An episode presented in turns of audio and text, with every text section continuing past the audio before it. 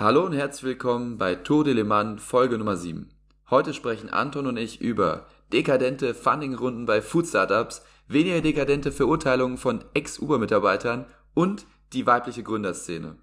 Aber Anton, jetzt lass uns erstmal einen kleinen Rückblick über die letzte Woche spannen. Was war dein Highlight?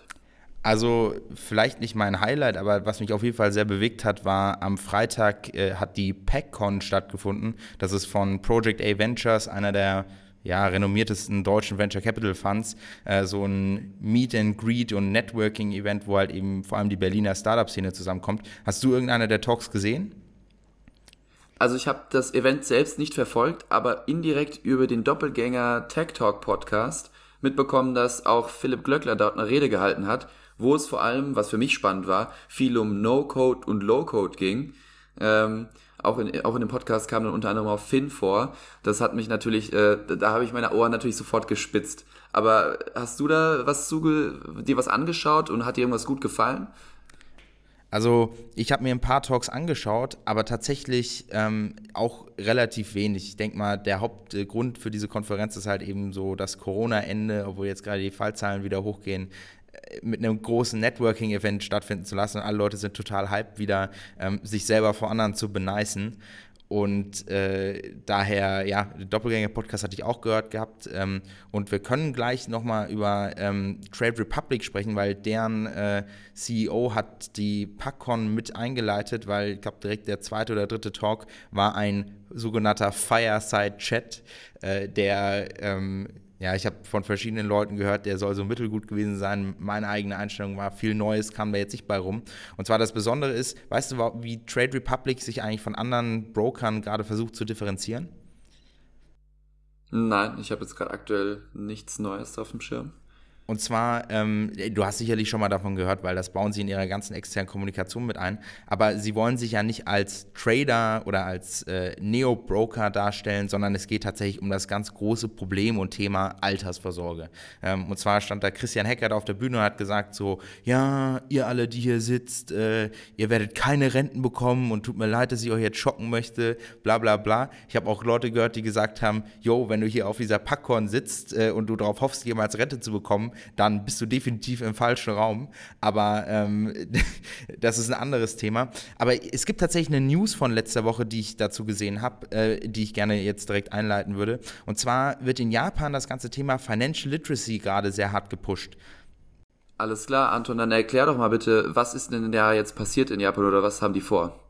Also der neue Premier Fumio Kishida, ich hoffe, das habe ich richtig ausgesprochen, äh, der damals von Shinzo Abe äh, übernommen hatte nach seinem Tod, äh, hat gesagt, in Japan, wir haben ein Riesenproblem damit, dass Leute massive Ängste davor haben, in die Finanzmärkte zu investieren. Und zwar konkret sieht das ungefähr so aus, dass 55 Prozent des Geldes äh, oder des Vermögens der Japaner in Bargeld rumliegt und irgendwie sie mit ein bisschen über 15 Prozent Aktienquote ähm, als entwickeltes Land und drittgrößte Weltwirtschaft ein bisschen schlecht dastehen. Und als Incentivierung wollen sie jetzt eben schon in Schulklassen, also in Highschools, anfangen, die Leute vertraut zu machen mit dem Finanzmarkt, um die Investmentquote zu erhöhen und halt eben nicht nur die eigene Wirtschaft anzukurbeln, sondern auch das Rentensystem zu stabilisieren und Leute dazu bringen, bewusst mit ihrem Geld umzugehen. Okay, ja, das ich kann mir schon gut vorstellen, so wo ein bisschen, wo der Wind herweht, um das, um das jetzt mal so zu formulieren. Wenn man sich jetzt mal anschaut, wie der Jan sich zum US-Dollar verhält, hat er im letzten Jahr 23 Prozent verloren. Und ich kann mir schon da einfach mal vorstellen, dass, dass da wirklich die Motivation ist, hey, wir haben hier super viel Geld, was einfach nur an Wert verliert. Und wie steuern wir da jetzt eigentlich hier dagegen? Aber mit, wie, wie, wie bewerben die das jetzt eigentlich? Oder wie, wie wollen Sie die Menschen dazu bringen, ihr Cash irgendwo zu investieren oder anzulegen? Wie, wie bildet man dieses Vertrauen wieder?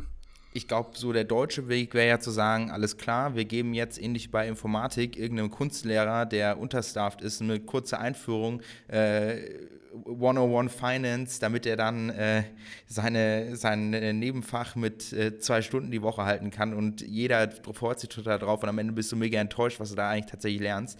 In Japan ist das tatsächlich ein bisschen anders. Also im ersten Schritt muss man sagen, es ist noch nicht besonders koordiniert, aber die äh, ganzen Investmentbanken, zum Beispiel Nomura, als größte äh, in Japan ähm, fangen jetzt an, äh, in die Highschools äh, einfach Banker reinzuschicken, die dort richtig Radau machen und dann natürlich auch mit einem ganz anderen, mit einem ganz anderen Spirit äh, Leute davon zu versuchen zu investieren, weil am Ende sind die ja auch in logischer Konsequenz die größten Profiteure davon, wenn mehr in den Finanzmarkt investiert wird. Jetzt könnte man auch sagen, okay, das ist ja eigentlich aus regulatorischer Perspektive mega gefährlich, dass jemand, äh, einen Banker äh, im Zweifel, der nicht mal Beratungsqualifikation äh, hat, ähm, da 16-Jährigen versucht, Finanzprodukte anzudrehen. Aber es scheint zumindest ähm, sehr gut angenommen zu werden und ähm, es entsteht dadurch natürlich auch ein Druck auf Seiten der Unternehmen. Also die Motivation von tatsächlich großen etablierten Finanzunternehmen dort Personal zur Verfügung zu stellen, scheint relativ hoch zu sein. Ja, ich kann mir schon vorstellen, allein das Recruiting wegen, da die Leute einfach rüberzubringen. Also ich finde grundsätzlich die, die ganze Bewegung oder die Idee dahinter sehr gut. Ich glaube auch in Deutschland, ja, jetzt hatten wir mit Corona so einen kleinen Boost, aber ich glaube auch, viele Leute haben das ganz schnell eigentlich wieder fallen lassen. Das war eher so ein Langeweile-Ding und keiner hat sich da jetzt wirklich Gedanken gemacht über seine Altersvorsorge, was ja auch eines der wichtigsten Themen einfach ist, wenn man, wenn man da versucht, Leute davon zu überzeugen. Ich frage mich nur, wann sollte man anfangen, damit Leute, also Kinder da heranzuführen? Gibt es da ein Alter, wo es, wo man sagen muss, das ist zu früh? Also ich glaube, das Tolle ist, wenn man jetzt, wenn ich meine Professoren, aber auch teilweise so Leute, die jetzt in den 50ern oder 60ern sind, die dann davon erzählen, dass sie mit 13, 14, 15 das erste Mal an der Börse waren äh, und versucht haben, äh, irgendeine, irgendein Papier oder eine Option zu kaufen, dann merkt man einfach, das Reifealter kann für jeden zu einem unterschiedlichen Zeitpunkt erreicht werden. Also es ist hyper individuell. Und ich denke mal, ich glaube, bei Alkohol kannst du das nicht so krass sagen, dass das tatsächlich für jeden individuell ist, wann er anfangen sollte zu trinken. Ich glaube, da, da brauchst du eine gewisse, ähm, einen Schutzfaktor. Aber ich bin davon überzeugt, dass es sogar 12- oder 13-Jährige gibt, die eventuell schon mündig wären, um in den Finanzpapiere zu investieren, aber die auch halt eben selber die, die, die Motivation haben, sich damit auseinanderzusetzen. Also ich glaube, es gibt in der Jugend einen Pool an Menschen, die brauchen das in dem Sinne gar nicht so intensiv, weil sie selber sich da reinfuchsen und, äh, und dann irgendwie äh, 30 Jahre bei einer Großbank arbeiten im Trading, weil das ihre Passion ist und, und sie dafür leben.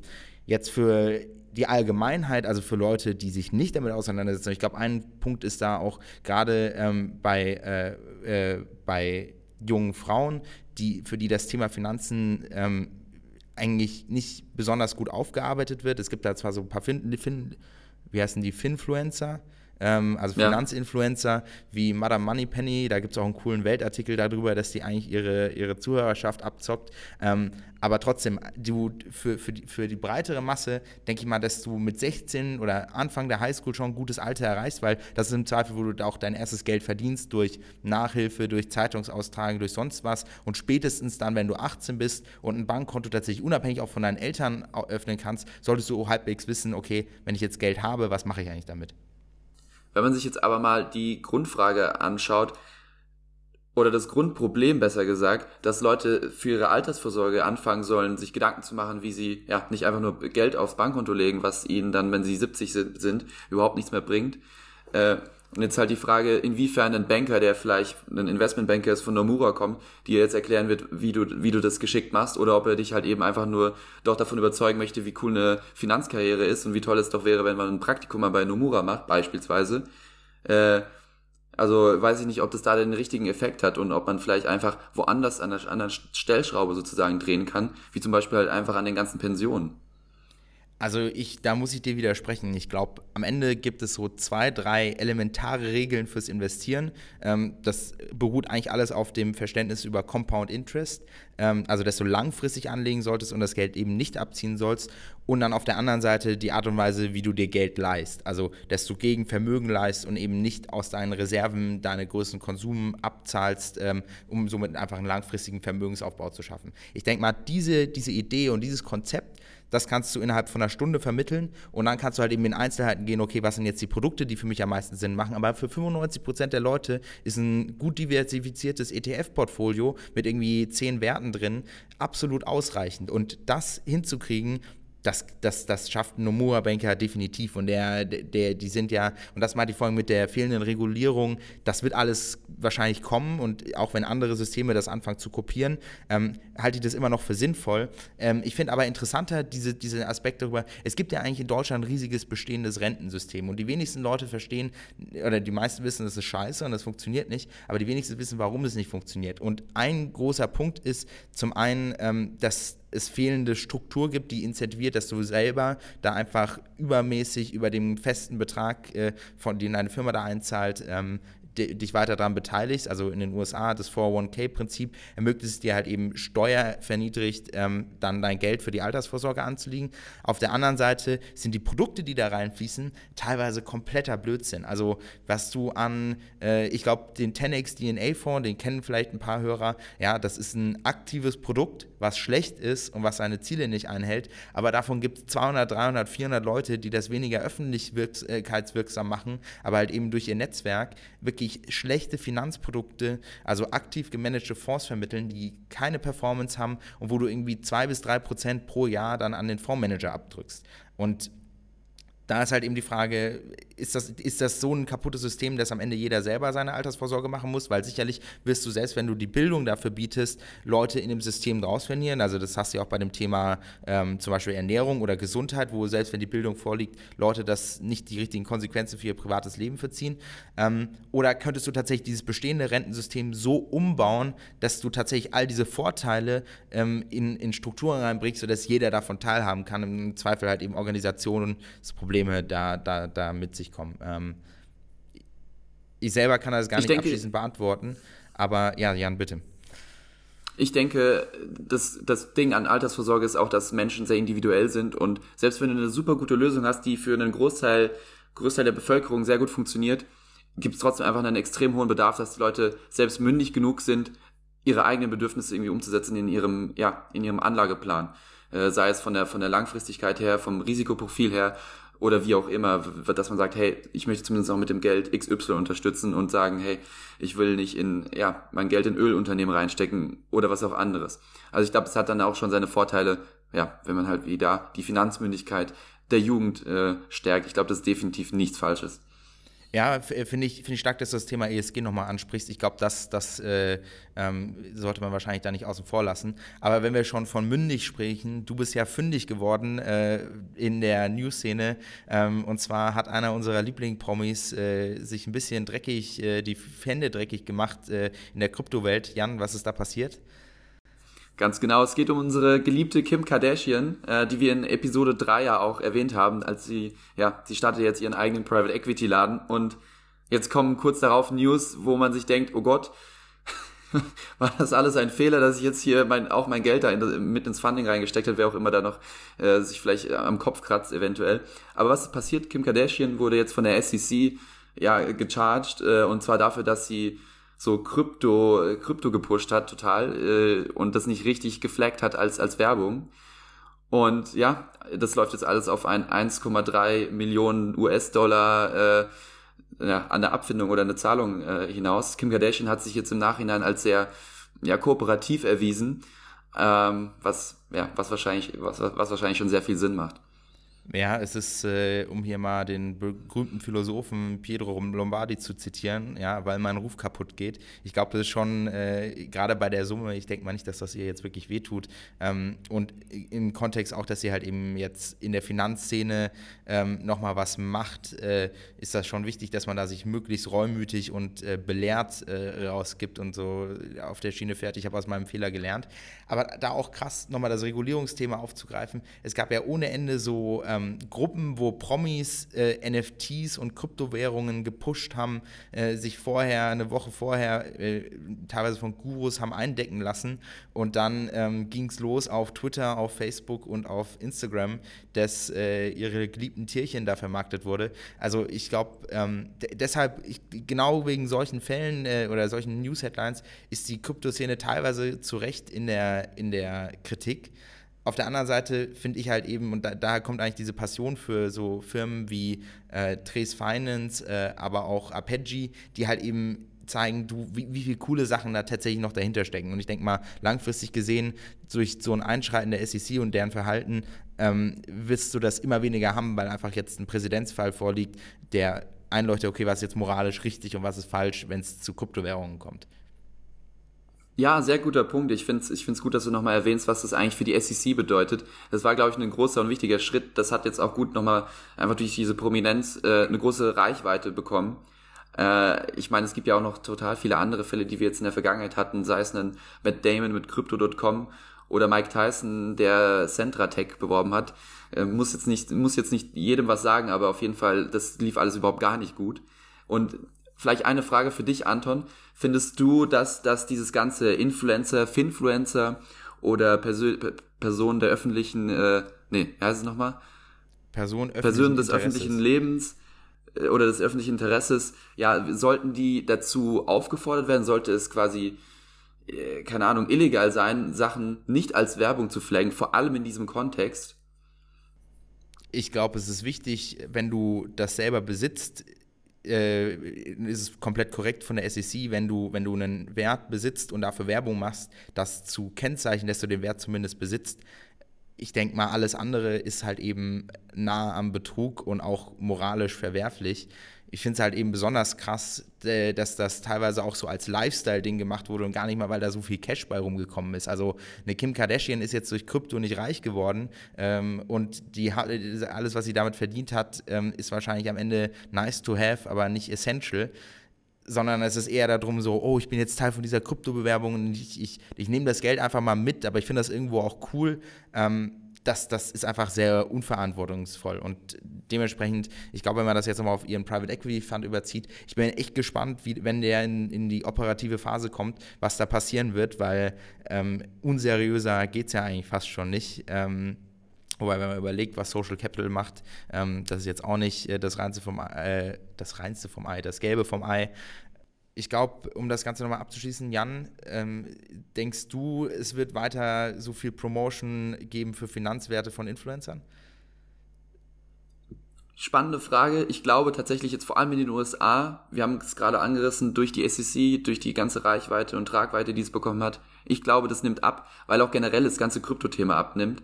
Äh, ob das jetzt relativ gesehen dann halt auch eben noch abnimmt, glaube ich auch, ja. Ich glaube definitiv, klares Ja von mir als, letzte, als letzter Kommentar noch die, die Abwägung, die ich mir so, ja, die ich vielleicht hatte, ist, dass man auf der einen Seite definitiv sagen muss, wieso sollten Finfluencer oder persönliche, also äh, Menschen des, der Öffentlichkeit, äh, das, das flaggen. Ich glaube, auf der einen Seite hast du halt einfach diese volle Transparenz und dass du einfach alles kennzeichnen musst, wie es ist. Das ist eine der fast schon, ja, eigentlich Bedingungen für den freien Markt, dass du halt eben nicht betrogen bist, mehr oder weniger, wie du auch schon selbst sagst, äh, grenzt es an Betrug. Aber auf der anderen Seite, ich würde es jetzt nicht als Argument dagegen nehmen, aber ich muss mir trotzdem so ein bisschen den Kopf manchmal immer noch kratzen, dass es funktioniert, weil irgendwo müssen doch Menschen doch selbst äh, smart genug sein oder, oder verantwortungsbewusst sein, für sich selbst zu wissen und entscheiden zu können, hey, das ist Kim Kardashian, äh, sie kann XYZ gut, sie ist in einer Reality-TV-Show und jetzt kommt sie mit irgendwas, was doch eher ein bisschen shady rüberkommt, mit Krypto, was halt einfach einen schlechten Ruf hat und wenn man dann da halt eben, ja, dadurch einen Verluste erleidet, ja, ist es blöd und man muss schon definitiv einfach nochmal da hingehen und sagen, das, das muss geflaggt werden. Aber trotzdem wünsche ich mir manchmal von den Menschen mehr äh, Eigenverantwortung. Ja, äh, äh, eigentlich wollte ich es abschließen, aber jetzt, wo du es angesprochen hast, diese Psychologie, also das nennt man im Amerikanischen The Game of the Bigger Fool. Also du hoffst einfach, dass es einen größeren Idioten gibt, der das halt eben dann im Zweifel wieder von dir abkauft. Und dann auf der anderen Seite so diese, diese Einstellung so, ja, ich weiß, dass das eigentlich nicht funktioniert, aber bei mir ist das anders oder ich habe Glück oder wie auch immer. Und dann siehst du, dass Kim Kardashian das promotet und du hoffst einfach nur schnell genug rein und wieder rauszugehen. Aber das ist ja eigentlich ein Verhalten wie im Casino und das auch noch mit relativ unfairen Regeln, weil ich glaube wahrscheinlich die, die Möglichkeiten da mit Plus rauszugehen deutlich schlechter sind, als, als wenn du irgendwie am Roulette-Tisch stehst. Plus du verstehst die Regeln eigentlich nicht. Hier geht einfach nochmal Hand in Hand auch die, unsere News zu Japan. Das Wichtigste ist das Fundament. Die Leute müssen verstehen, was, was es bedeutet, mit, mit, mit Geld zu investieren und was man da machen sollte. Ähm, ja, Hashtag diversifizieren. Und gleichzeitig muss sowas einfach richtig durch, durch andere Behörden einfach äh, verboten werden, dass sowas nicht gekennzeichnet wird. Und in der Kombination sollte es dann auch eigentlich zu keinen größeren Problemen mehr kommen. Absolut. Dann lass uns doch mal zu der nächsten News kommen, wo es auch wieder richtig hässlich wird. Äh, und zwar äh, hat der Ex-Uber-Security-Chef äh, jetzt seine Verurteilung erhalten und muss in den Knast. Wie ist das Ganze abgelaufen? Das Ganze ist so abgelaufen, das ist tatsächlich schon etwas älter. Genau, das war der, äh, er war Security-Chef bei Uber und das war, glaube ich, gegen 2016 ja, wurden super viele Daten geklaut und jetzt kam auch dann in, in den Verhandlungen, äh, kam auch dabei raus äh, oder vor Gericht, dass es dann intern so kommuniziert wurde, hey, das darf, darfst du auf gar keinen Fall irgendjemandem weitererzählen, das darf nicht an die Öffentlichkeit. Also anders gesagt, der hat sich dafür dazu entschieden, das unter den Teppich zu kehren und nicht öffentlich zu kommunizieren, was natürlich ein totales No-Go ist. Man muss auch dazu sagen, dass wirklich sehr, sehr viele Daten geklaut wurden. Und zwar handelt es sich um bis zu 57 Millionen Nutzer, von denen irgendwie Daten geleakt wurden. Das ist schon ein riesiges Ausmaß. Wir hatten ja auch letztens schon das bei Revolut kurz angesprochen, da waren es einige tausend. Klar, die haben nochmal eine ganz andere Anzahl an Nutzern, aber das ist trotzdem äh, wirklich extrem. Und ich glaube, es gab auch Bilder, wo, wo, wo die Hacker zeigen konnten, dass sie wirklich einfach im, ja, wie, wie in der Datenbank einfach nur rumscrollen konnten. Also es war schon wirklich extrem, extrem, extremes Debakel. Und ja, äh, Lügen haben kurze Beine, ist, alles ist äh, nach hinten losgegangen. Und ja, ich glaube, das ist wirklich ein gutes Beispiel dafür, wie man es wirklich einfach nicht machen sollte. Was denkst du zu diesem, zu dieser ganzen, zu dem ganzen Thema?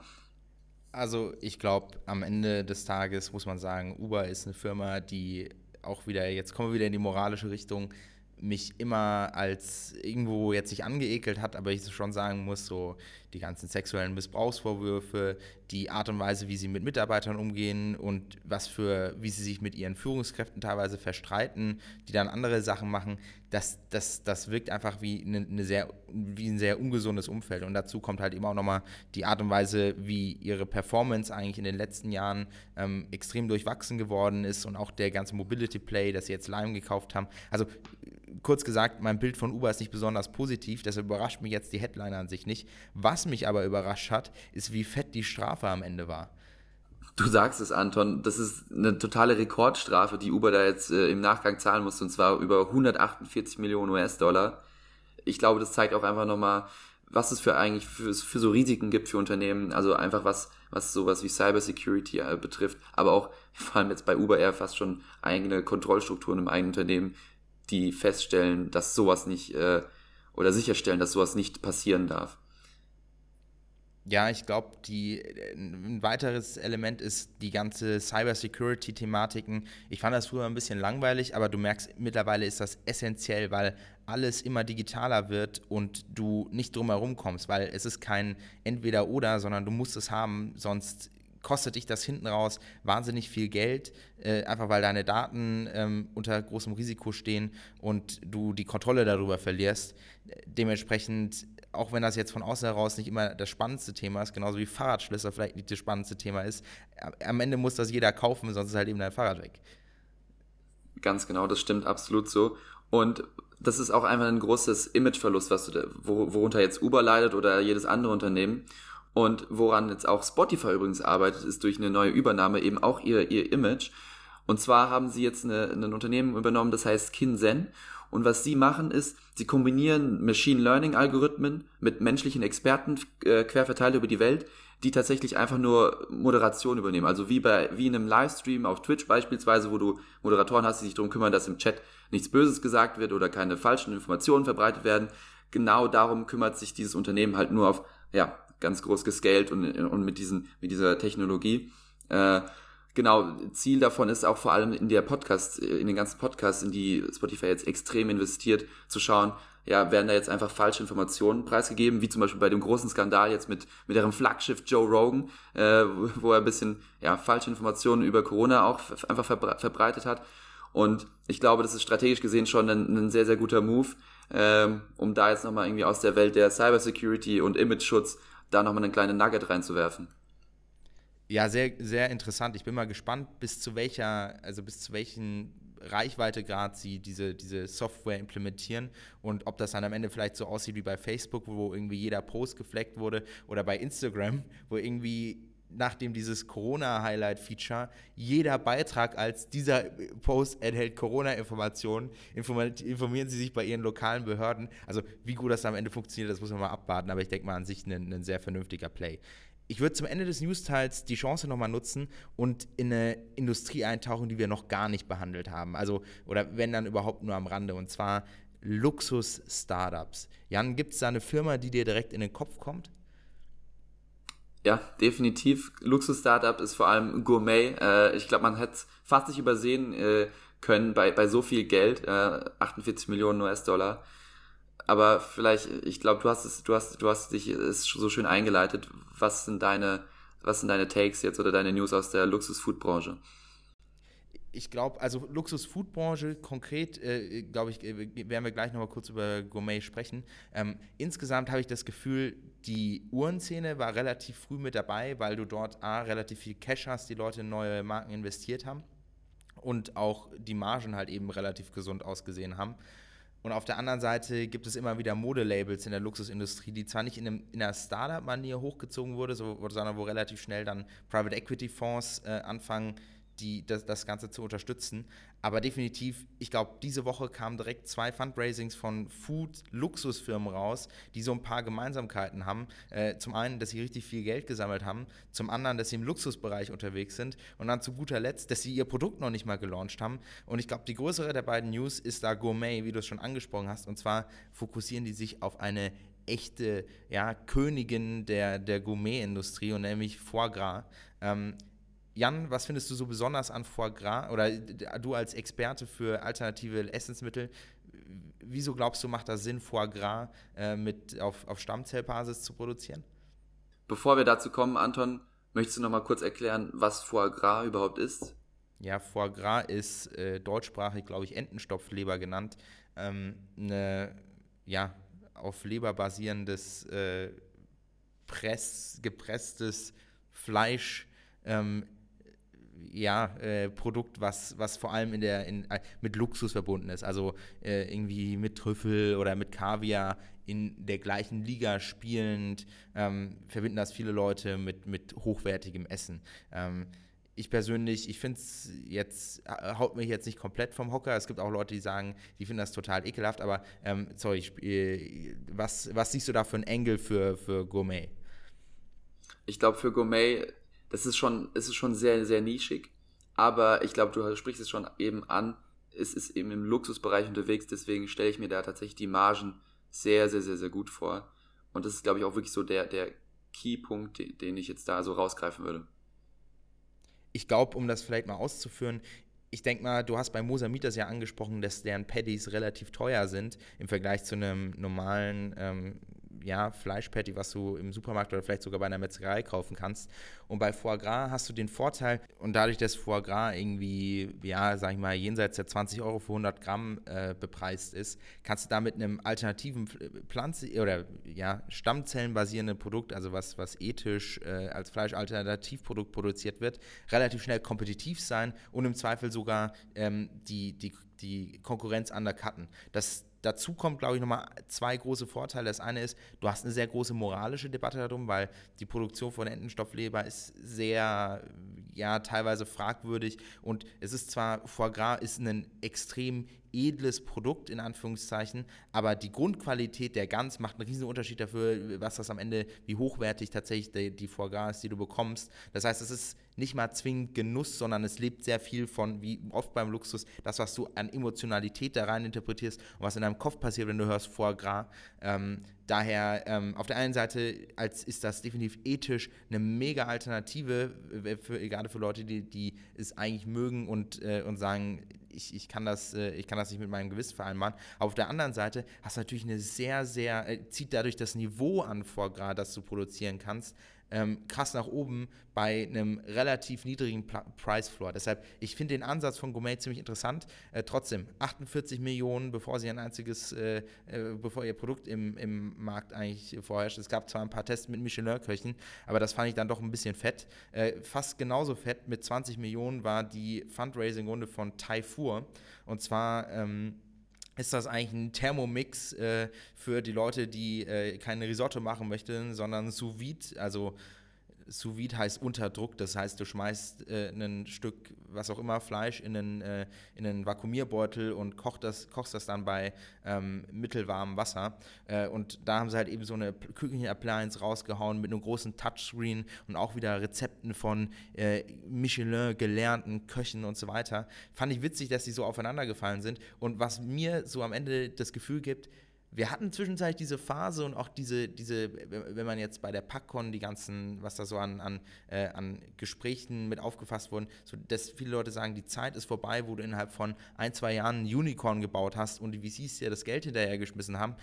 Die zwei News haben ich dann doch nochmal irgendwie gesagt, so hey, am Ende das Geld liegt da und du kriegst einfach auch, wenn du dich geil verkaufst, ähm, gerade im Luxusbereich, ähm, irgendwie dann doch wieder Geld zusammen. Und das, das, äh, vielleicht hast du da noch was zu, sagen, ansonsten können wir auch äh, weitermachen. Ja, ich hätte vielleicht nochmal eine eher breiter gefasste, sehr schwierige Frage oder komplexe Frage zugegebenermaßen. Und zwar, wie siehst du eigentlich überhaupt diesen ganzen Luxusbereich als, als Venture Capital Case? Also VC-Geld ist dafür, dazu da, um Sachen einfach extrem zu skalieren und wirklich äh, massenhaft zu produzieren. Jetzt, wenn du dir Foie Gras oder sowas anschaust, das kaufst du nicht einfach, also es kauft nicht jedermann einfach im Supermarkt, ähm, oder auch sowas wie einen Thermomix, ja, oder jetzt in dem Fall heißt es Taifur, das wird einfach gar nicht so oft produziert. Also wie siehst du da, ich hoffe, du verstehst, in welche Richtung ich möchte damit. Ja. Wie siehst du das als Venture Case? Ich glaube, es gibt ein ganz gutes Vorbild, was man als Luxus-Startup nehmen kann, und zwar Peloton. Peloton ist am Ende im Luxusbereich unterwegs. Also ich glaube, das erste Fahrrad ist für 4000 Dollar gelauncht und ich finde Peloton keine coole Firma, aber die sind auch durch einen vollen VC-Funding-Cycle durch ähm, und äh, versagen jetzt an der Börse. Ja gut, kann man daraus machen, was man möchte, aber ähnlich sehe ich das hier. Es ist eine super targeted Audience, aber die sind extrem zahlungsbereitschaft äh, bereit und jetzt bei Taifur, äh, bei Gourmet, das ist eine andere Geschichte, aber bei Taifur ähm, wirst du auch definitiv Subscription-Modelle in irgendeiner Form haben und dann hast du Recurring Revenue und dann kannst du es weiter ausbauen und am Ende gibt es die App wahrscheinlich auch für dein iPad und dann zahlst du da äh, 20 Euro im Jahr und so weiter. Das heißt, das ist tatsächlich ein Modell, was theoretisch Skalierungsmöglichkeiten hat, jetzt nicht auf der Seite der, der Hardware-Plattform, die sie bauen, aber der, der ganzen Daten und, und, und Software, die sie dafür entwickeln. Bei Gourmet ist es relativ ähnlich. Auch da würde ich sagen, Foie Gras, sie können den Markt für Foie Gras ausweiten, wenn es tatsächlich einfach ein günstigeres Produkt wird und es gut schmeckt schmeckt, ähm, dann, dann werden sich sicherlich neue Kunden dafür be von begeistern lassen und eventuell findest du es dann tatsächlich in einem äh, Lidl-Supermarkt äh, neben deiner oh, Schnittsalami und äh, äh, keine Ahnung, der, der Butter. Aber das, das, dort sehe ich eher den Case dafür, du fängst, Gourmet, glaube ich, fokussiert sich auf Foie Gras, weil eben dort diese kommerzielle Validität da ist. Und dann kannst du aufbauend darauf natürlich mit dem Wissen über, über Stammzell produziertes äh, Fleisch auf den Profiten, die du den, aus dem VGA-Markt ziehst, andere Produkte anbieten. Das heißt, ich sehe Gourmet langfristig nicht zwingend als Luxus-Food-Startup, sondern eher einfach als grundsätzlicher Competitor in der In-vitro-Fleisch-Industrie. Äh, und ich glaube, das, das ist auch mit 48 Millionen dann eher gerechtfertigt. Gerade wenn man das jetzt vergleicht, was Mosamid äh, eingesammelt hat, die sind ja auch noch nicht richtig am Markt. Da, da hat man das Gefühl, dass das da mehr, mehr Reason reinkommt. Aber äh, würdest du sagen, dass das beantwortet deine Frage oder hast du noch eine Nachfrage? Nee, absolut. Ich finde ich find, ich find deine Insights da sehr, sehr spannend und muss auch sagen, ich finde es sehr lustig, dass du auch bei Tafur den Peloton-Vergleich gebracht hast, weil mich das Konzept jetzt erstmal auch total daran erinnert, weil du hast irgendein total teures Produkt und die ganzen Softwarelösungen mit Subscription-Modellen, das als Aussicht, als VC-Case oder als Business-Case äh, zusammen kombiniert, hat mich auch einmal sofort wieder an Peloton erinnert. Also auch sehr witzig, dass du da den Bezug gebracht hast.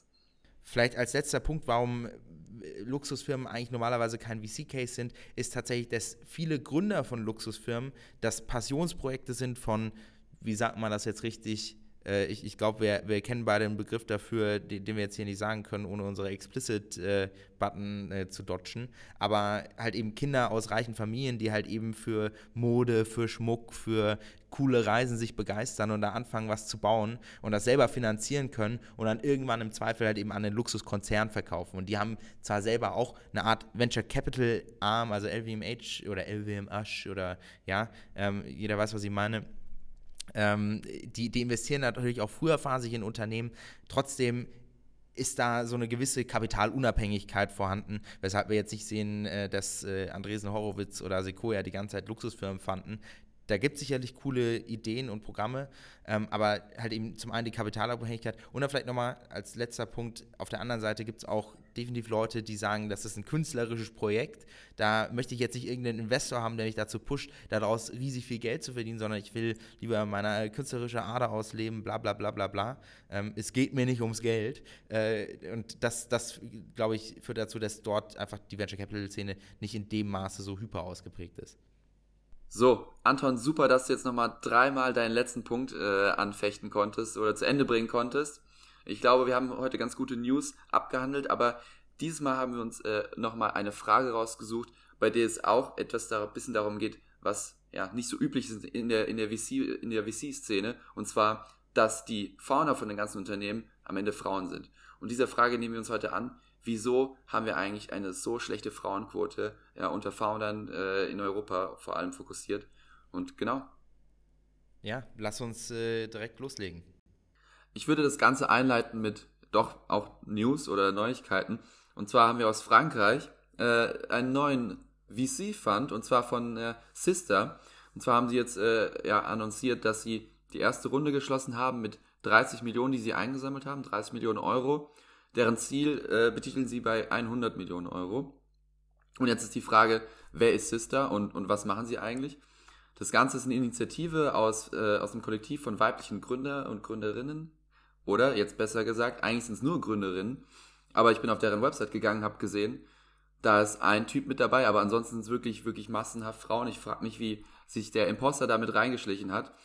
Aber wo, wofür setzen sie sich ein? Das ist ja eigentlich das Wichtige. Sie arbeiten daran, mehr Funding, mehr Geld aus VCs zu weiblichen Gründerinnen zu bringen. Sie haben unter anderem es auch geschafft, 350 VC-Firmen dazu ja, zu überreden, wenn man, das so, wenn man das so sagen möchte, bis 2025 den Anteil der Startups in ihrem Portfolio mit mindestens einer Gründerin auf 25% zu heben. Und das ist schon anscheinend sehr ambitioniert, aber wenn man sich jetzt mal so überlegt, 25% ist schon echt noch keine so gute Quote, würde ich sagen.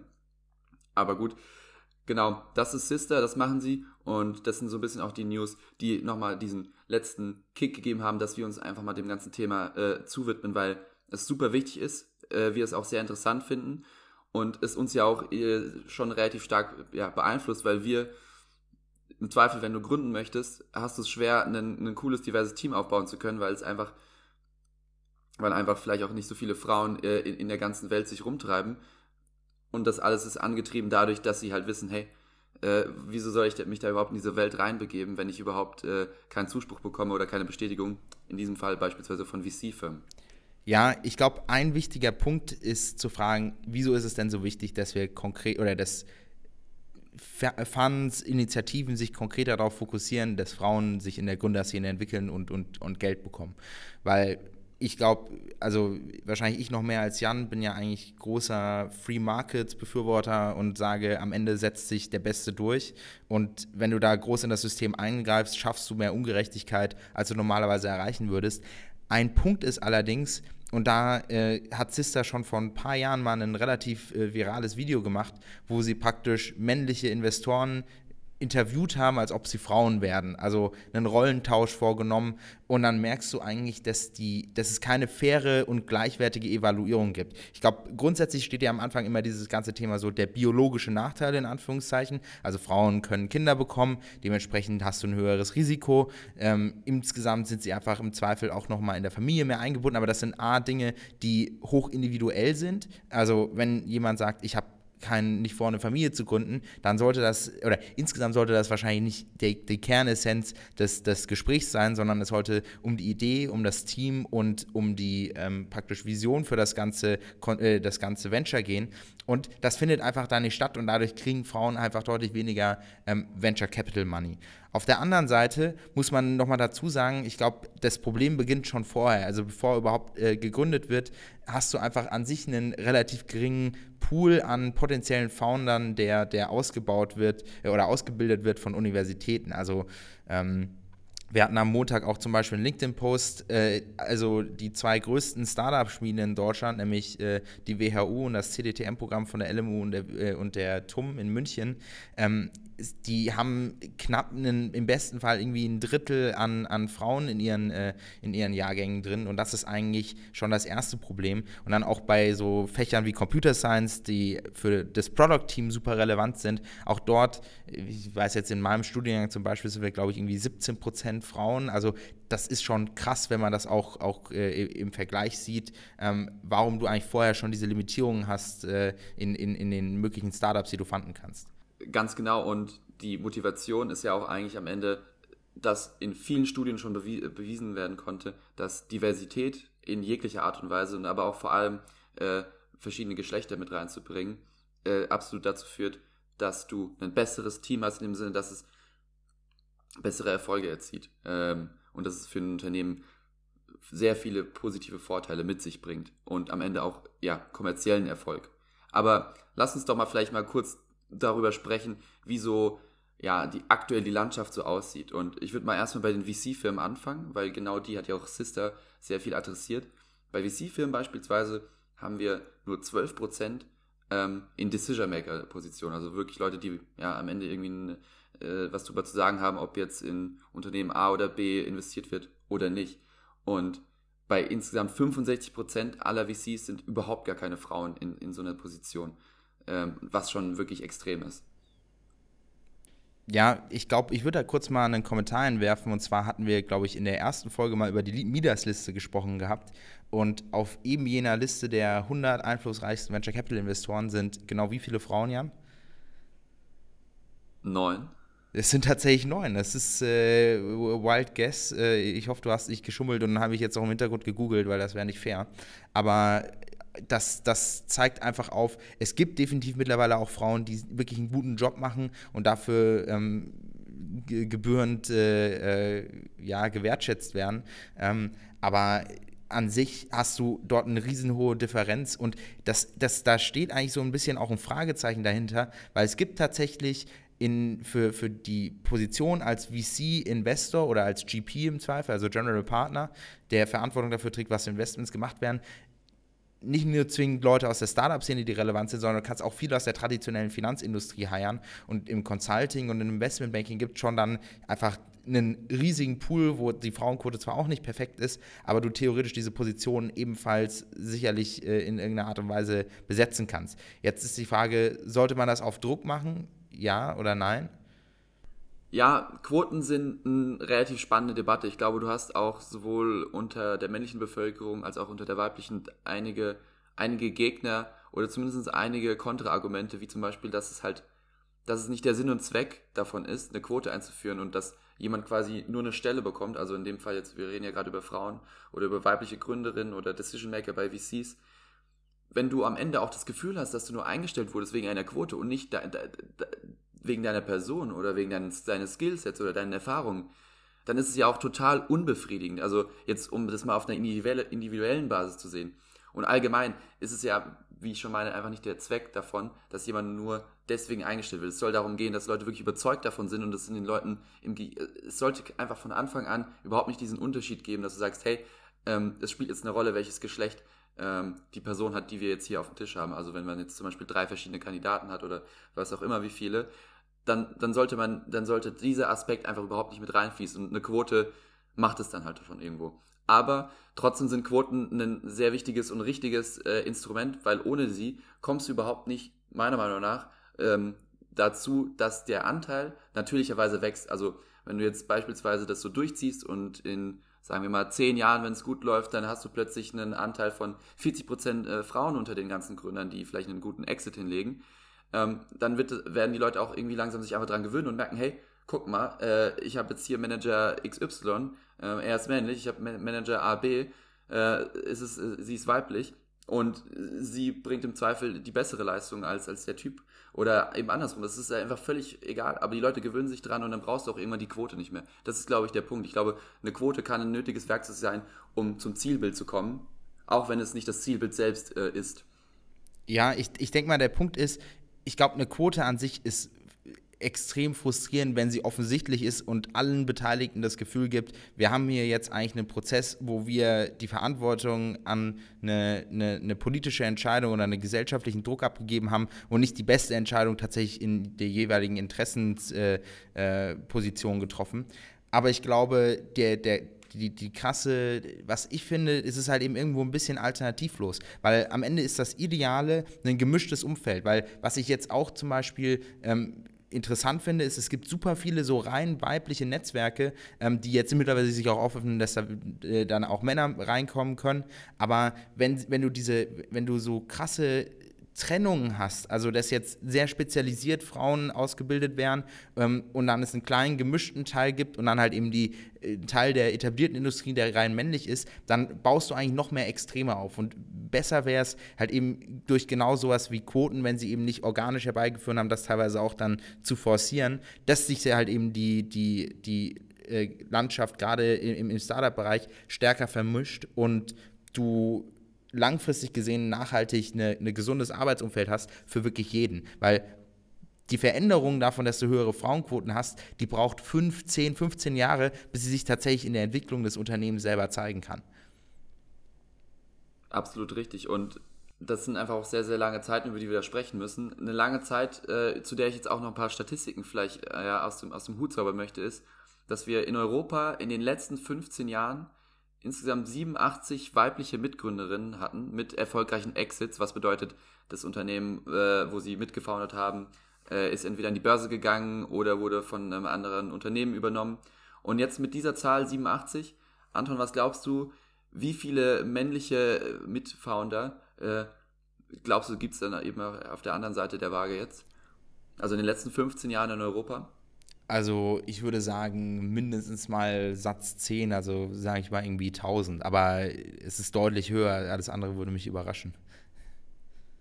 Nee, es sind, äh, es sind 900, damit warst du jetzt, äh, bist du sogar fast schon übers Ziel hinausgeschossen. Ich glaube, dadurch, dass wir uns ja auch mit dem Thema beschäftigt haben und äh, man einfach wirklich extrem krass sieht und ins Gesicht gedrückt bekommt, wie, wie schlimm das ausgeglichen ist, hast du, konntest du da jetzt nochmal ein besseres Gefühl dafür entwickeln. Aber ich glaube, jemand, der das auch nicht weiß und, und das jetzt erstmal so sieht und, oder hört, muss eigentlich meiner Meinung nach total schockiert sein, weil es einfach wirklich unverhältnismäßige äh, Quoten sind.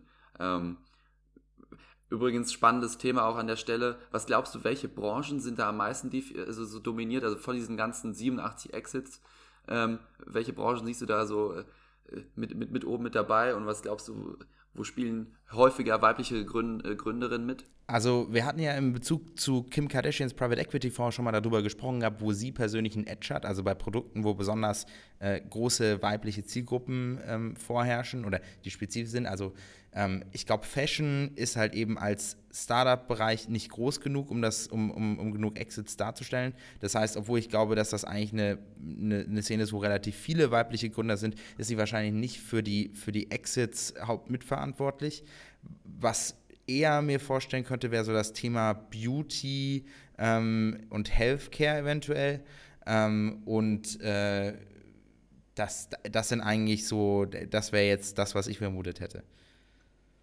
Ja, Health ist auch, äh, glaube ich, hier das, das richtige Stichwort. Und zwar sind es dann 24 Prozent der Unternehmen, ähm, ja, kann man eher dem, dem Health-Sektor zuordnen. Ich glaube, das macht auch relativ viel Sinn, wenn man sich zum Beispiel auch tatsächlich eher in die Science-Richtung bewegt und sich das Ganze mal anschaut. Ähm, ich glaube, vor allem in der Wissenschaft hast du einfach viel weniger äh, häufig, ja, also du hast ja definitiv auch Diskriminierung, gar keine Frage. Aber ich glaube, dass trotzdem durch ähm, durch die Bildung, die damit kommt, wenn du dich in so einem akademisch hochwertigen Feld äh, begibst, dass es da einfach schon weniger eine Rolle spielt, ähm, ja, was für ein Geschlecht du hast ja, das Krasse ist halt eben, äh, da hatte ich bis jetzt, äh, als du es erwähnt hast, gar nicht drüber nachgedacht, aber du hast natürlich in der Gesundheitsszene eine krasse ähm, Bias eigentlich zu, äh, hin zu Frauen, weil mittlerweile brauchst du an jeder Uni, um Medizin zu studieren, ein 1-0-Abitur und ich weiß nicht, wie die da die Gewichtung ist, aber ich, es machen deutlich mehr Frauen 1-0-Abiture als, oder insgesamt ist der Durchschnitt im Abitur von Frauen deutlich höher als bei Männern. Ähm, dadurch hast du in dem ganzen Health-Bereich eigentlich eine, Vorselektion im Talentpool. Deshalb macht das sowohl Sinn, dass da viele Startups gewinnen werden, aber es ist auch irgendwo ein, Anzeichen dafür, so was wäre denn möglich, wenn wir in anderen Bereichen noch mehr Frauen ausbilden würden, ähm, dass, dass du einfach in anderen Industrien die Anzahl an gegründeten Startups noch mit nach oben fährst. Ja, absolut. Da muss man auch einfach, äh, ich glaube, das ganze Thema oft Naturwissenschaften, wenn man jetzt aber vor allem in, in den Bereich Tech geht, was auch oft ja, großer Bestandteil von den ganzen neu gegründeten Unternehmen ist heutzutage. Low-Code, No-Code, äh, irgendwie alles hat irgendwas mit Code zu tun. Und ich glaube, das Problem ist leider, dass, dass, dass wenige äh, schon im frühen Kindesalter für, für sowas richtig begeistert werden oder in die, in die falsche Richtung gelenkt werden durch Erziehung und durch andere Sachen, einfach die, die in der Gesellschaft so bestehen. Aber ich glaube, ein gutes Beispiel übrigens, wo es, wie es dann doch eigentlich ganz gut laufen kann und auch für, für, für den Health-Bereich, ist den, der größte IPO mit einer Frau an Bord, den man, den man so verzeichnen kann. Ähm, relativ interessant, ich glaube, jeder kennt es. Es ist äh, nämlich BioNTech mit, ich hoffe, ich spreche es richtig aus, Özlem Türeci oder Türeci, ich bin mir nicht sicher, wie man das C ausspricht. Ähm, aber ich meine, jeder kennt BioNTech und, und ich glaube, jeder hat schon Bilder gesehen. Äh, Verdienstorden wurden schon verteilt. Aber ja, genau, äh, das ist quasi das Größte, was, was man jetzt mit, mit einer weiblichen, weiblichen Mitgründerin so vorzubieten hat. Und mit einer Bewertung von 3,4 Milliarden ist es auch echt ein, ja, ein ordentliches äh, Erfolgserlebnis, würde ich jetzt mal vielleicht sagen. Ja, ähm, vielleicht um das Ganze, die, das ist, ich finde, die ganze Diskussion ist mega wichtig, aber natürlich ist es auch irgendwo äh, Realität, dass wir beide zwei Dudes sind und äh, im Tour de Mann jetzt äh, eigentlich keine Frau im größeren Stil involviert ist. Ähm, das heißt, vielleicht, um, um, um das Ganze am Ende äh, zu einem Ende zu führen, ähm, glaube ich, die Bottomline ist, wir haben gesehen, auch bei den, was, was mit einer der größten Motivationen war, um darüber zu reden, ist, die Startups, die wir uns für den Index rausgesucht haben, waren jetzt in letzter Zeit echt ein paar Unternehmen dabei, die rein weibliche Gründerteams haben, die uns wirklich geflasht haben. Und, äh, und, und da eigentlich diese Überlegung herkam, warum ist das eigentlich so, dass du jetzt auf einmal so viele oder dass, dass, dass das so einen starken Bias annimmt? Ähm, und äh, Jan, vielleicht willst du die Statistikrunde mit ein paar Statistiken zur, zum Index äh, erwähnen. Die sind auch, by the way, glaube ich, in der, bei dem LinkedIn-Post mit, mit verlinkt. Äh, das heißt, die findet ihr auch safe dann wahrscheinlich in unserer Beschreibung. Ganz genau. Wir haben uns das Ganze als Anlass genommen, sehr, sehr kritisch auf unser ja, Portfolio mal zu blicken. Und wir sind da durchgegangen, haben jetzt so ein paar Statistiken zusammen, zusammengebracht, die wir auch in unserem ja, LinkedIn-Post vom Montag noch mit, mit reingebracht haben. Aber ich glaube, so eine Kennzahl, wir hatten es schon vorhin erwähnt, Sista möchte ja äh, mindestens 25% der Unternehmen von VC-Portfolien sollen mindestens eine Frau haben. Bei uns ist in der gesamten Menge von Gründer und Gründerinnen, die wir bis jetzt drin haben, und es sind insgesamt 44, ähm, sind es 25% sind weiblich. Das heißt, es sind elf Stück. Und ich glaube, das ist schon mal ganz gut. Das heißt, selbst, das ist ja, das ist ja eine andere eine andere Metrik jetzt gerade, die wir uns anschauen. Deswegen, um das auch da nochmal den Vergleich zu ziehen zu den Zielen oder Ambitionen, die sich Sister im VC-Bereich gesetzt hat, mit 25 Prozent der Unternehmen sollen mindestens eine Frau äh, mit beinhalten. Oder sprich anders gesagt, es äh, dürfen nicht mehr als 75 Prozent der Unternehmen nur aus Männern bestehen. Und bei uns sieht das Ganze so aus, dass wir schon 40 Prozent der Unternehmen äh, mindestens eine Frau mit dabei haben, was glaube ich jetzt so im Vergleich zu dem, wenn man sich die Landschaft anguckt, schon sehr, sehr, sehr stark ist. Ja, äh, ich glaube, äh, das ist auch der perfekte Übergang, um jetzt tatsächlich diese zu, zu unserem Index-Teil zu kommen. Ähm, vielleicht Foreshadowing, also ich habe zum Beispiel heute ein Unternehmen, wo keine weibliche Co-Gründerin dabei ist, aber ähm, vielleicht hast du ja noch was in der Hinterhand. Ähm, aber lass uns zum Index kommen. So, und die, der Neuzugang für diese Woche von meiner Seite aus heißt Tokio hört sich an wie die Stadt, wird aber äh, T-O-Q-I-O geschrieben. Also fand ich einen witzigen Namen, bleibt äh, gut im Kopf. Und was macht Tokio? Tokio ist eine Art Baukastensystem für Fintech-Produkte. Das heißt, in, für die Szenen, wenn du ein B2B-Banking-Produkt hast, wie zum Beispiel so die Solaris Bank, wenn du ein B2C-Banking-Produkt hast, wie zum Beispiel äh, N26 oder die Sparkasse oder Inhouse-Finance-Themen, sprich dass du Expenses von deinen Mitarbeitern managen möchtest über Corporate Kreditkarten. Dafür bietet dir Toki alle Bausteine, um dafür die App, aber auch das Produkt selber zu bauen. Also es ist ein Service Provider, der für dich das fertige Fintech-Produkt zur Verfügung stellt und die große Frage ist eigentlich, wieso bieten sie das an und funktioniert das überhaupt?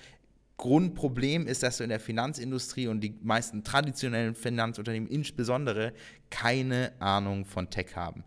Ich habe die Sparkassen-App letztens mal von jemandem äh, gezeigt bekommen und ich muss sagen, ich, mir wurde wirklich übel. Und du bist, man, man sieht das und du weißt, die, die, also die haben definitiv Ideen, aber die verstehen nicht, wie so ein Userflow zum Beispiel aussehen soll oder grundsätzlich ein Gespür dafür haben, was eigentlich ein gutes Banking, Online-Banking-Produkt ausmacht. Und es muss nicht so kompliziert sein, weil du kannst mit einem relativ standardisierten Auswahl an Funktionen mit, äh, kombiniert mit deinem eigenen Design ähm, eigentlich eine super Erfahrung bauen, weil das sieht man ja auch zum Beispiel in der Social Media Szene. Es macht keinen Sinn, alles immer selber versuchen zu entwickeln. Kopier es doch einfach von Snapchat und mittlerweile von TikTok und du bist halbwegs fein. Das ist, das ist doch sehr gut. Und jetzt äh, Tokio ermöglicht es dir dann jetzt bei N26 oder Trade Republic zu kopieren und deinen eigenen Broker aufzumachen äh, oder deine eigene Bank mit, mit Fokus auf was weiß ich, was auch immer deine Vorliebe ist. Ja, also äh, äh, Brokerage ist hier jetzt noch nicht mit inkludiert. Es geht vor allem aktuell noch um Banking und Transaktionsthemen, aber du kopierst auch nicht von N26, sondern es ist eher so, du du kommst auf die Plattform drauf, du weißt, was du ungefähr haben möchtest, oder du wirst im Zweifel auch von denen, das ist ja ein, ein, ein SaaS-Provider am Ende, äh, auch beraten, was jetzt tatsächlich für das, was du haben möchtest, die optimale Lösung ist.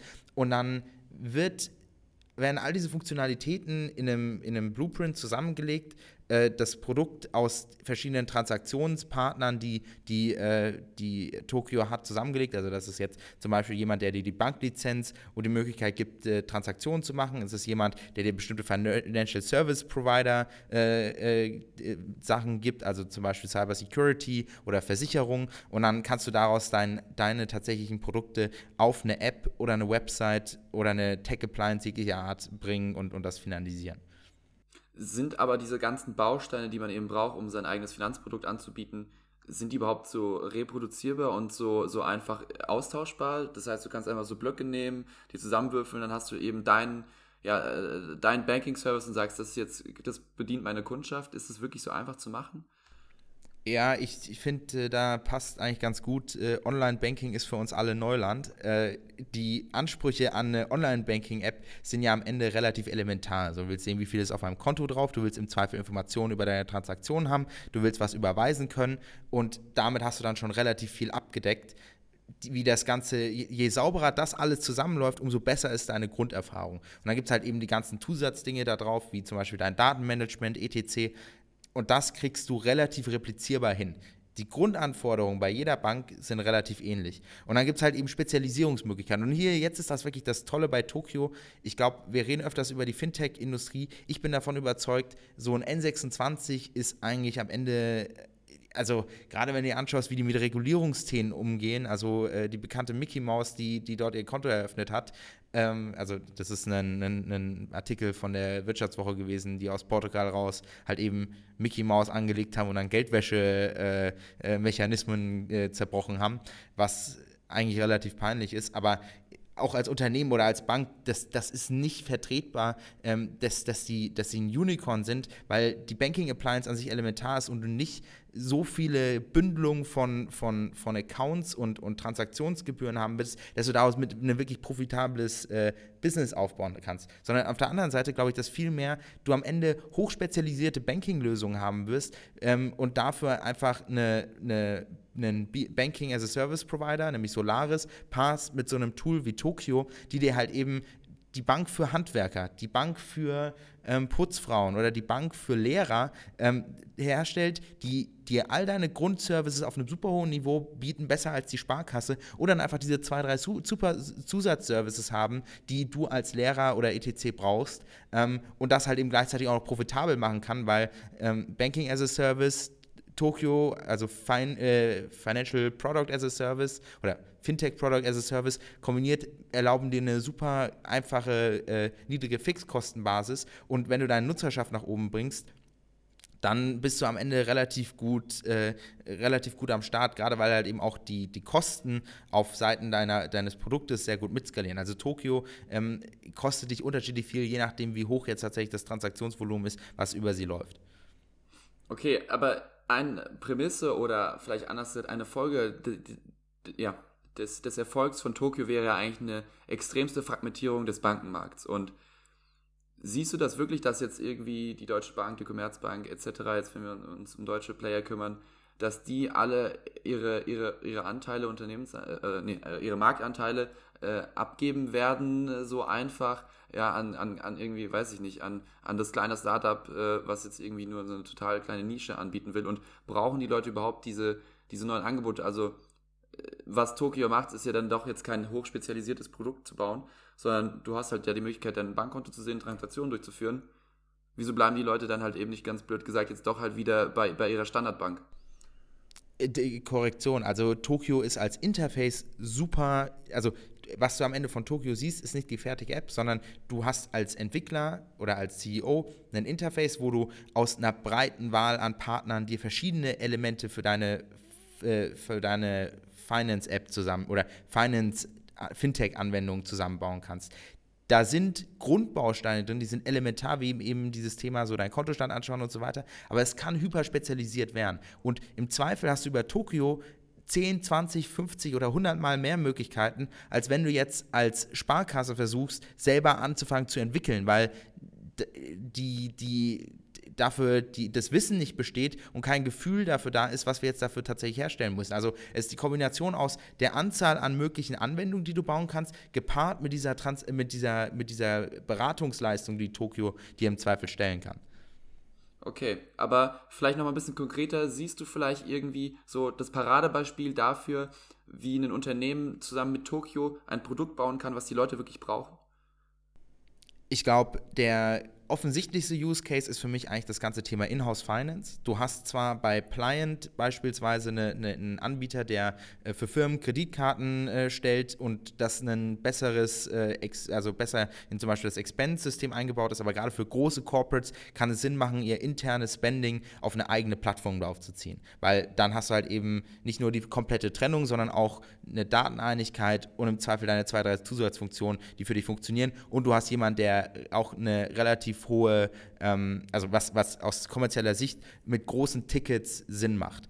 Ähm, am Ende glaube ich aber auch an die Fragmentierung des Bankingmarkts. Also du hast vorhin gesagt, glaubst du, eine deutsche Bank wird ihre Anteile so leicht hergeben? Nee, eine deutsche Bank wird nicht so einfach ihre Anteile hergeben wollen. Aber der Fakt ist halt eben, dass ihr Produkt nicht gut ist und äh, dementsprechend, wenn jemand das, äh, das, wenn sich jemand diesem, diesem Konzept annimmt und sagt, okay, ich baue jetzt ein hyper, äh, hyperspezialisiertes äh, ja, Banking-Provider, dann äh, glaube ich definitiv, dass der hohe Chancen hat, sich durchzusetzen und dann ähm, im Zweifel von der Deutschen Bank gekauft wird, was ja auch äh, niemanden überraschen würde. Aber definitiv wird meiner Meinung nach der Bankingmarkt deutlich fragmentierter und spezialisierter sein können, weil du kannst es hyperpersonalisieren und das Produkt ist einfach besser. Okay. Um, um langsam aber sicher dann doch zum Ende zu kommen oder Richtung Ende, kannst du äh, vielleicht ein bisschen was über das Funding erzählen? Also, woher kommt das Geld? Wie viel haben sie eingesammelt? Ja, lass uns vielleicht, ich, ich versuche das jetzt mal in einem abzuhandeln, weil wir haben jetzt relativ viel über Tokio und, und das Produkt gesprochen, aber ähm, wir haben ein Gründerteam, was eigentlich, das sind äh, Career Twins, würde ich sagen, also die haben über die letzten 20 Jahre eigentlich alles zusammen gemacht, kommen ursprünglich von Accenture, haben dann ähm, verschiedene äh, Startups gegründet, unter anderem, das fandest du, fand ich eigentlich Geniac oder Geniac, ähm, was ein CEO-fokussiertes Produkt war für Resource Management, haben auch äh, Accelerator äh, unter anderem in, vor allem in Spanien, aber auch in, äh, dort vor allem in Madrid äh, hochgezogen und sind eigentlich sehr fokussiert auf die Probleme, die du als CEO hast. Und da, da, da zeigt dir halt wieder das, dass die Qualität von Tokio, es richtet sich halt eben an einen CEO, der nicht zwingend eine Tech-Affinität hat oder ein Personal, was das abdecken kann. Äh, Tokio hat mittlerweile über 27 Millionen Dollar geraced ähm, und ähm, das letzte war jetzt im September in der Serie A. Dort hat äh, zum einen Albion VC, das ist ein Londoner VC mit Fokus auf äh, B2B-Software äh, und Healthcare, also jetzt kein Tier One, aber, aber doch eigentlich äh, ein relativ äh, vernünftiger ähm, Londoner VC und die Six, das ist ein Schweizer ähm, ja, Finanzinfrastrukturdienstleister, äh, also so äh, Transaktionszahlungen, äh, Kreditkartenmaschinen. Ähm, ich glaube, die sind auch mit der Börse sehr involviert ähm, die und halt eben in, in, in, der Schweiz und in, in Frankreich tätig, äh, als strategischer Investor mit dabei. Ähm, und die wachsen wirklich rasant. Also als ich sie auf, die, auf meine Shortlist aufgetan habe, ähm, vor äh, knapp einem Monat waren die irgendwie noch bei 90 äh, Mitarbeitern, jetzt sind sie schon bei über 100. Also ähm, da kommt auf jeden Fall äh, auch durch, dass das Produkt angenommen wird. Und eigentlich sind sie fast schon gar nicht mehr in der, in der Größe, wo ich selber jetzt sagen würde, ähm, das ist noch ein Early-Stage-Startup, was ich spannend finde, aber das Produkt begeistert mich einfach so sehr, dass ich, dass ich, dass ich da nicht Nein sagen konnte. Und vielleicht nochmal ganz kurz abschließend in so einer Good- and Bad-Runde. Ich glaube, sie sind geografisch gut aufgestellt, weil in Deutschland hast du definitiv eine gut etablierte Bankenszene, aber äh, in ihrem eigentlichen Heimatmarkt in, in, in Spanien, glaube ich, hast du immer noch eine relativ große Underbanking-Problematik, also Leute, die nicht ausreichend in der, in der Finanzinfrastruktur eingebunden sind und ähm, das, das ist eine gute Aufteilung auch von, du hast das Tech-Talent, was du dir teilweise aus London rauszieht, wo die Firma basiert ist, dann dein Heimatmarkt in Spanien und ähm, die, sage ich mal, Bankenkompetenz aus der Schweiz. Das ist eigentlich eine sehr coole Kombination. Ähm, abschließend, was, was mich nicht so gereizt hat, war, also der VC ist nicht Top-Tier, der in sie investiert hat. Die haben auch, ähm, die Partner sind aktuell vor allem spanische ähm, Dienstleister. Also wenn die international expandieren, freue ich mich natürlich, wenn dann irgendwann da auch eine Solaris Bank auftaucht, die ich halt eben äh, deutlich cooler finde als äh, Clear. Das ist die, äh, ein, ein spanisches Äquivalent. Ähm, und, ähm, und das, das Tech-Teil oder insgesamt die Leute, die sie rekrutiert haben, sind da, da ist das, wo, wo wir äh, mal äh, letzte Folge oder vorletzte Folge drüber gesprochen haben, mit kommen die besten Gründer aus Oxford. Bei Tokio ähm, ist, sind die Elite-Unis jetzt nicht besonders präsent, was ja nicht, nicht negativ sein muss, aber es sind einfach nur so drei Punkte, die mir aufgefallen sind. Aber Jan, dann würde ich einfach mal den Staffelstab an dich übergeben. Äh, was hast du denn diese Woche mitgebracht? Ja, um nochmal äh, bei dir das äh, rund abzuschließen, würde ich sagen, ich freue mich schon äh, in zwei, drei Jahren an die Tour de Le Mans Bank zu eröffnen. äh, mal schauen, wie einfach das dann funktioniert. Ich, ich würde gerne mal sehen, wie, das, wie, wie man sich da seine eigene Bank zusammenbaut. Und bevor wir weitergehen zu meinem Unternehmen, würde ich ganz gerne auch nochmal jetzt äh, zu dem bestehenden Index kleine News mit reinwerfen. Und zwar äh, geht es um Taxfix, ja, das allererste Unternehmen, was ich quasi mit in den Index mit hinein hinzugefügt habe. Äh, Taxfix startet jetzt einen Podcast. Das sind jetzt die News äh, auf der Seite. Äh, und zwar heißt diese Money on My Mind. Und man kann sich schon denken, worüber sie da reden. Äh, sie reden einfach über Finanzen, also jetzt auch mit Tokio hier. Guter Übergang. Ähm, und genau, der, deren Motto ist, von wegen über Geld spricht man nicht. Ja? Äh, bei Money on My Mind äh, brechen sie mit jeglichen Tabus und packen einfach alle Fragen aus, die es da so zu besprechen gibt. Ähm, ja, die Frage ist irgendwie so ein bisschen, Wieso machen sie einen Podcast? Was, was, was hättest du da eine Vermutung? Also ich glaube, dadurch, dass sie sich halt eben äh, das ganze Jahr über präsent halten wollen, macht so ein konstantes Publishing-Format definitiv Sinn und es ermöglicht ihnen natürlich, also ich, ich würde es jetzt mal als tough äh, einschätzen, wenn du jede Woche nur über Steuerthemen redest, was definitiv möglich wäre, aber ich denke mal, da wird halt eben auch die Ausweitung auf andere Finanzapplikationen, die sie bauen werden, ähm, erfolgen und das einfach als weiterer Kommunikationschannel genutzt werden.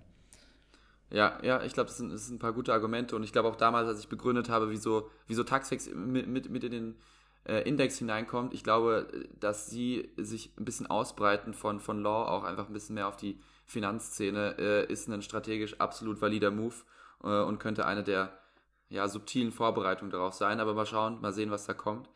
Jetzt würde ich mal endlich abschließen wollen oder hast du noch irgendwas dazu zu sagen? Ja, ich, ich, ich habe es ehrlich gesagt fast vergessen gehabt. Ich habe es hier gar nicht auf meiner Prep-Datei aufstehen können. Aber Clear feuert gerade wirklich raus. Sie wurden jetzt auch, ich habe jetzt schon letzte Woche davon gesprochen, dass sie auf dieser ähm, Top-CEO-Liste drauf äh, gewesen sind.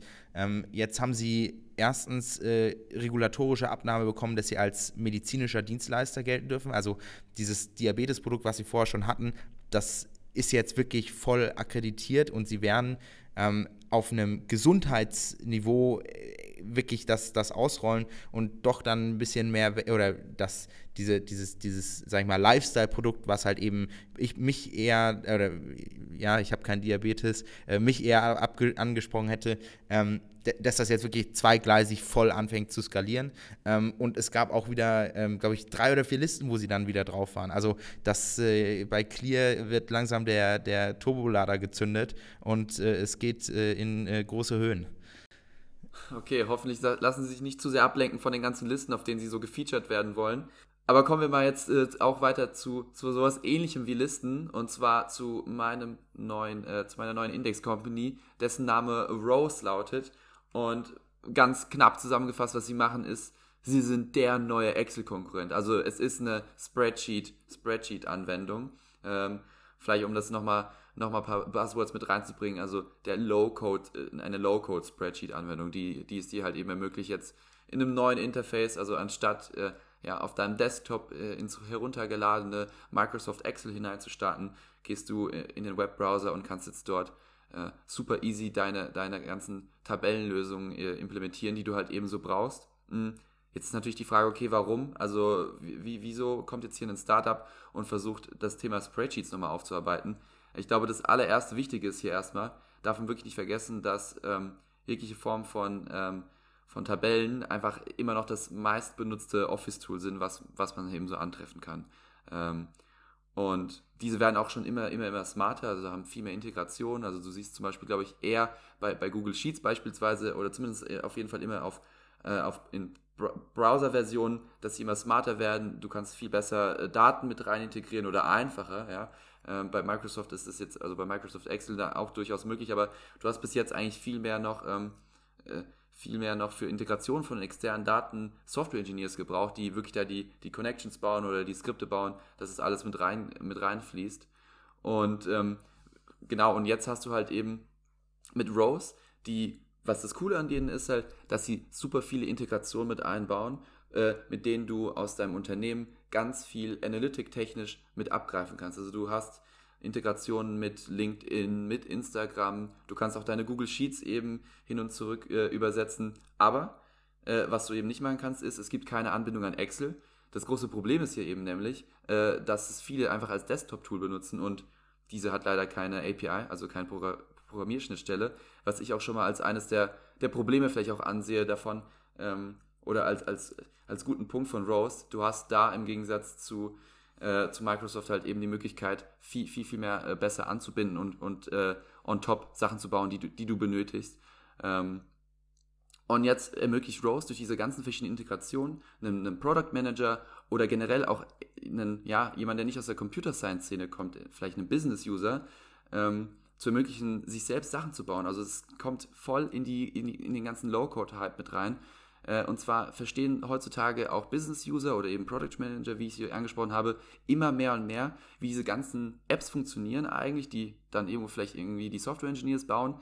Ähm, aber sie bewältigen selbst eben noch keine Programmiersprachen. Und deswegen kommt da halt eben Rose mit rein. Du kannst äh, auf, der, auf der Datenseite einfach super viel schon äh, sehr einfach selbst realisieren ohne das, das Gehalt einfach einsetzen zu müssen für, für teure, für teure Softwareingenieure, die schwer zu finden sind. So, Jan, die große Frage, die bei mir bleibt, ähm, glaubst du, dass Rose jemals ein Unicorn werden wird? Und falls ja, wieso glaubst du, dass es in dem Tabellenmarkt möglich ist? Weil das ist schon richtig. Du hast schon, es ist die wichtigste Business-Anwendung, aber es gibt halt eben verschiedenste Anbieter. Du hast Apple, du hast Microsoft, du hast äh, Google, also wirklich fette Player da drin. Ähm, was glaubst du, macht den Erfolg für Rose aus und, und was sind dafür die wichtigsten Komponente, dass sie wirklich äh, durch die Decke gehen? Also, was relativ wichtig ist, und ich glaube jetzt auch ein, ja, äh, ein Move, den sie jetzt gerade gebracht haben, ist, äh, dass sie jetzt so eine Open Beta gestartet haben und du hast sehr viele ja, so gratis Trials, äh, mit denen du jetzt einfach mal losstarten kannst. Und ich glaube, wo ich, wo ich Rose sehe, ist tatsächlich einfach bei, bei Unternehmen, die noch nicht allzu groß sind, ermöglicht es denen, sehr, sehr viel von der ganzen Daten-Tech-Seite einfach zu übernehmen. Das heißt, du hast halt eben deine Spreadsheet-Anwendung, aber du hast gleichzeitig halt auch eben schon jegliche andere weitere Automatisierung damit dabei. Also ich meine, es gibt ja auch viele andere ähm, ja, Konkurrenten in, in, diesem, in diesem ganzen Game. Aber ich glaube, Bros macht es nochmal sehr, sehr, sehr, sehr einfach, äh, da dich wirklich an andere Services anzuschneiden, äh, anzubinden, ohne dass du dir da wirklich groß Mühe geben musst. Und ich sehe da wirklich, ich sehe sie auf jeden Fall äh, als, als Unicorn-Kandidat, wenn sie halt eben diesen ganzen Bereich von Mini-B2Bs abdecken können. Das heißt, Selbstständige oder wer auch immer, ähm, für kleinere Unternehmungen können so sehr, sehr einfach äh, ihre eigenen Anwendungen bauen und brauchen dafür halt eben nicht das Kapital, was sonst nur größere Unternehmen hätten äh, oder die es überhaupt nur schaffen, äh, die, die es überhaupt schaffen, jemanden zu rekrutieren, der Ahnung von Programmieren hat. Jo, äh, auf was für einem Track sind Sie hinsichtlich Ihres Fundings? Äh, was das Funding angeht, sind Sie, haben Sie jetzt, äh, ja, im Februar 2021, also jetzt schon länger her, äh, ihre Serie B quasi äh, angekündigt. Und ähm, das Interessante daran ist, dass sie das Geld eigentlich schon Anfang 2020 gesammelt hatten. Sie haben aber eben äh, dieses Announcement erst im Februar 2021 gemacht, weil sie eben genau da mit dieser Open Beta reingestartet sind und es da den Leuten ermöglicht haben, ja, einfach mal das Produkt selbst auszuprobieren. Was ich übrigens auch schon gemacht habe und jetzt auch schon angefangen habe, spaßeshalber unsere ganzen LinkedIn äh, äh, Analytics mal einfach mal anzuschauen und die ersten, ja, was da auch mit diesem Schritt in 2021 mitkam, sie haben diesen ganzen Aspekt von ja, Visualisierung mit reingebracht. Also du kannst jetzt schon deine Daten per Mausklick ganz easy mit reinziehen und sofort äh, anfangen, dir die, die Sachen auch an, äh, zu analysieren und zu verstehen, hey, äh, wo stehe ich jetzt gerade als Unternehmen? Also du hast diese Analytics-Seite wirklich per Mausklick in Minuten einfach erledigt, wo es davor einfach so nicht möglich war, weil du musst irgendwie erstmal herausfinden, wie du das vielleicht in CSV-Dateien aus Google Sheets oder aus Excel rausbekommst äh, und dann irgendwie, äh, keine Ahnung, irgendwo anders hinklamüserst. Oder du hast es dir natürlich äh, hässlich in, in Google Sheets irgendwie zusammengebaut, aber dabei entstehen dann so große Dateien, dass du, dass plötzlich dein Computer explodiert. Ähm, aber um, um wieder zum Funding zu kommen, sie haben, sie haben in der Serie B 16 Millionen eingesammelt, äh, vor allem von Lakestar. Und, aber was ich eigentlich viel, viel spannender fand, ist, dass mit dabei auch noch ein Angel war, äh, und zwar Christian Reber, welcher ja auch schon seinen Namen so verteidigen konnte, sage ich jetzt mal. Also er hat schon eine Ahnung von dem, was er macht. Er ist äh, Co-Founder und CEO von Pitch. Äh, kennst du Pitch? Ich kenne Pitch vom Namen her, aber äh, erinnere mich nochmal dran, was sie, was sie genau machen. Pitch ist, glaube ich, lustigerweise so das Pendant zu PowerPoint. Also wir haben jetzt hier äh, mit Rose quasi den Killer von Excel äh, und Pitch ist quasi der Killer von, von PowerPoint, wo du kollaborativ ähm, an, an, Power, an, an, Präsentationen arbeiten kannst. Ähm, ich kann euch sehr, sehr stark mal die, die Website empfehlen. Das sieht, das sieht alles sehr cool gemacht aus äh, und sieht interessant aus. Ähm, und außerdem ist Christian Reber auch Founder und Ex-CEO von Wonderlist, was, glaube ich, bestimmt der ein oder andere gehört hat, was vor allem oft auf so iPads, iPhones als To-Do-List benutzt wurde. Und äh, ja, Wonderlist wurde übernommen durch Microsoft, also da auch einen, einen starken Exit hingelegt und generell äh, sehr, sehr coole Prominenz an Investor auf der Investorenseite hier, meiner Meinung nach.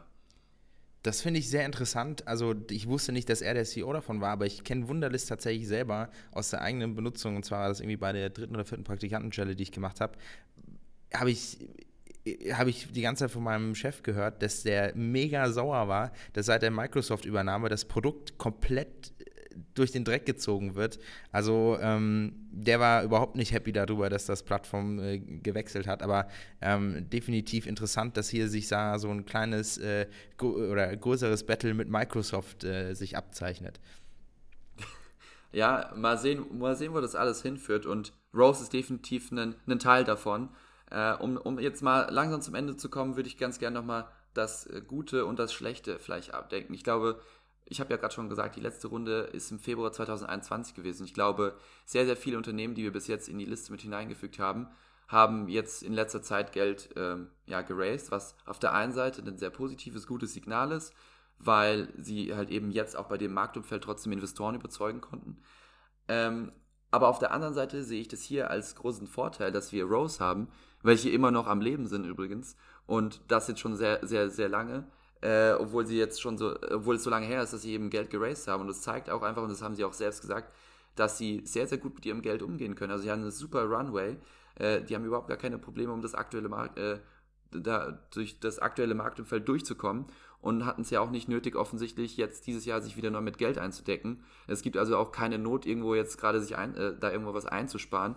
Und das ist etwas, was ich als sehr, sehr positiven ja, äh, Aspekt einfach so mitnehme. Äh, was ich aber auf der anderen Seite vielleicht ein bisschen schlechter sehe, ist, dass einer der Mitgründer nicht mehr mit dabei ist im Team. Äh, ich ich würde gerne verstehen, wieso. Aber man muss dazu sagen, dass er seit 2018 nicht mehr dabei ist. Ähm, übrigens die Gründung auch schon länger her. Also die, die Seed-Runde gab es schon 2017.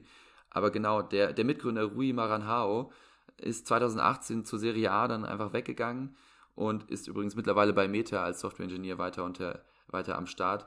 Also ich denke mal, ja, vielleicht gab es ja auch vielleicht einfach äh, private Gründe davor, sich den, den sicheren Arbeitsgeber auszusuchen. Aber ja, das ist vielleicht eine, etwas, was mir ein bisschen Kopfschmerzen bereitet an der Stelle. Ja, aber ich glaube, ähm, also erstens liegt er schon relativ weit zurück und das wird definitiv, Lakestar ist jetzt kein äh, unprofessioneller VC-Fund. Ich glaube, das kann man dann schon als äh, gegenwärtiges äh, Positivsignal dem entgegensetzen. Aber ich glaube, äh, der Punkt ist, äh, ich glaube, äh, wir haben äh, mehr gesagt, als wir eigentlich wollten und ähm, können zum Ende kommen. Wie immer bitten wir euch natürlich, lasst euer Feedback in unseren Kommentaren auf LinkedIn oder schickt uns eine E-Mail oder füllt unser Formular aus.